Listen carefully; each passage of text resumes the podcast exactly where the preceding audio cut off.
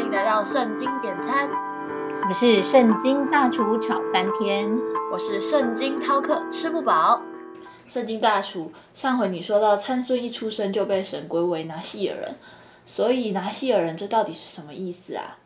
拿西尔人也就是被分别出来或分别为圣的意思，在民数记六章一到二十一节中有提到，他们是不可以喝酒，也不可以剃头发，不可以接触死尸。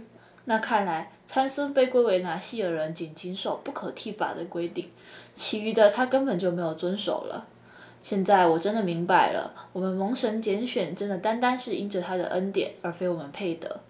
大厨，你可以跟我多说一些关于拿西尔人的部分吗？好吧，那我们就来说说什么是拿西尔人。开始上菜喽！民数记六章一到二十一节，耶和华对摩西说：“你小于以色列人说，无论男女许了什么特别的愿，就是拿西尔人的愿，要离俗归耶和华，他就要远离清酒浓酒，也不可喝什么清酒浓酒做的醋，不可喝什么葡萄汁，也不可吃鲜葡萄和干葡萄。”在一切离俗的日子，凡葡萄树上结的自和制皮所做的物都不可吃。在他一切许愿离俗的日子，不可用剃头刀剃头，要有法柳长长了。他要圣洁，直到离俗归耶和华的日子满了。他在离俗归耶和华的一切日子，不可挨近死尸。他的父母或是弟兄姐妹死了的时候，他不可因他们使自己不洁净。因为那离俗归神的凭据是在他头上，在他一切离俗的日子是归耶和华为圣。若在他旁边忽然有人死了，以致沾染了他离俗的头，他要在第七日的洁净的时候剃头。第八日，他要把两只斑鸠或两只雏鸽带到会幕门口交给祭司。祭司要先一只做赎罪祭，一只做燔祭，为他赎那因死事而有的罪。并要当日使他的头成为圣洁，他要另选离俗归耶和华的日子，又要牵一只一岁的公羊羔来做赎愆祭。但先前的日子要归突然，因为他在离俗之间被玷污了。拿希尔人满了离俗的日子，哪有这条例？人要领他到会幕门口，他要将供物奉给耶和华，就是一只没有残疾一岁的公羊羔做燔祭。一只没有残疾一岁的母羊羔做赎罪祭，和一只没有残疾的公绵羊做平安祭，并用一筐子无效调油的细面饼与抹油的无效薄饼，并同献的素祭和奠祭。祭司要在耶和华面前献那人的赎罪祭和燔祭，也要把那只公羊和那筐无效饼献给耶和华做平安祭，又要将铜线的素祭和奠祭献上。拿西人要在会幕门口剃黎俗的头，把黎俗头上的发放在平安祭下的火上。他剃了以后，祭司就要取那遗嘱的公羊一条前腿，又从筐子里取一个无效饼和一个无效薄饼，都放在他手上。祭司要拿这些作为摇祭，在耶和华面前摇一摇，就与所摇的胸、所举的腿同为圣物，归给祭司。然后拿西尔人可以喝酒，许愿的拿西尔人为黎俗所献的供物。和他以外所得的献给耶和华，就有这条例。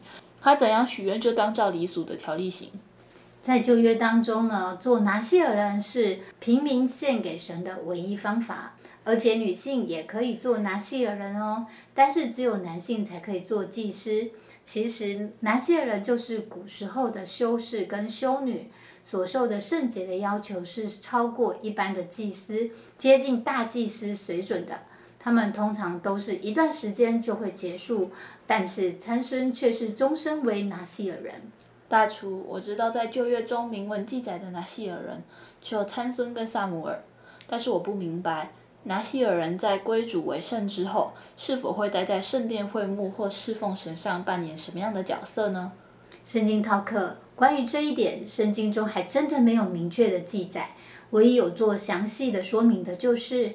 拿西尔人境界的三样事物，第一样就是葡萄与酒，这代表着丰饶崇拜；第二个就是头发，代表着感应法术；第三是被死人污染代表的死人惦记。而这三点刚好跟当时候迦南地民间宗教所注重的仪式都有密切的关系。我明白了。简单来说，神不喜悦他的百姓受到当时迦南地民间的宗教影响，所以定出了这三条境界。但我觉得其中最酷的是不修剪头发，这太容易辨识。确实，不修剪自己的头发是拿西尔人唯一外在可以见的标记。虽然很多学者以头发代表生命、生殖能力等理由来说明为何要禁止剪头发，不过这也让拿西尔人一看就跟其他人不同，甚至于连祭司也都没有这样圣洁的标志。借由拿西尔人，我好像明白了，其实，在四世纪的那个时代，神的百姓不像约书亚记中的子民是顺服神且依靠神的力量而征服应许之地。相反的，他们背逆耶和华，并且还群拜当地的偶像，因而经常战败。没有错，在那个时代，神的百姓离弃神的律法，取而代之的是他们个人任意而行，因此国内的罪恶腐败，而遭受到外敌的欺压。神在那时候兴起了多位军事的领袖，也就是所谓的士师，来救他们脱离捆绑的重恶，让他们能够回归敬拜真神。大厨，经过你的解说，我总算能理解了。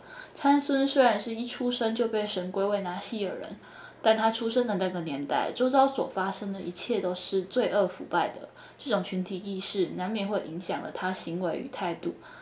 虽然这不该是他不能持守圣洁的借口，但这也让我可以警惕自己。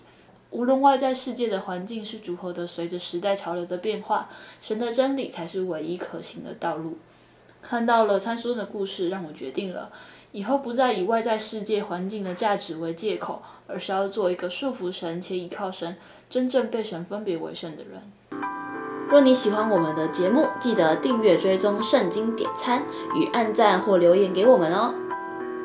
记得锁定圣经点餐，一起来找圣经大厨点餐哦。我们下回见啦，拜拜，拜拜。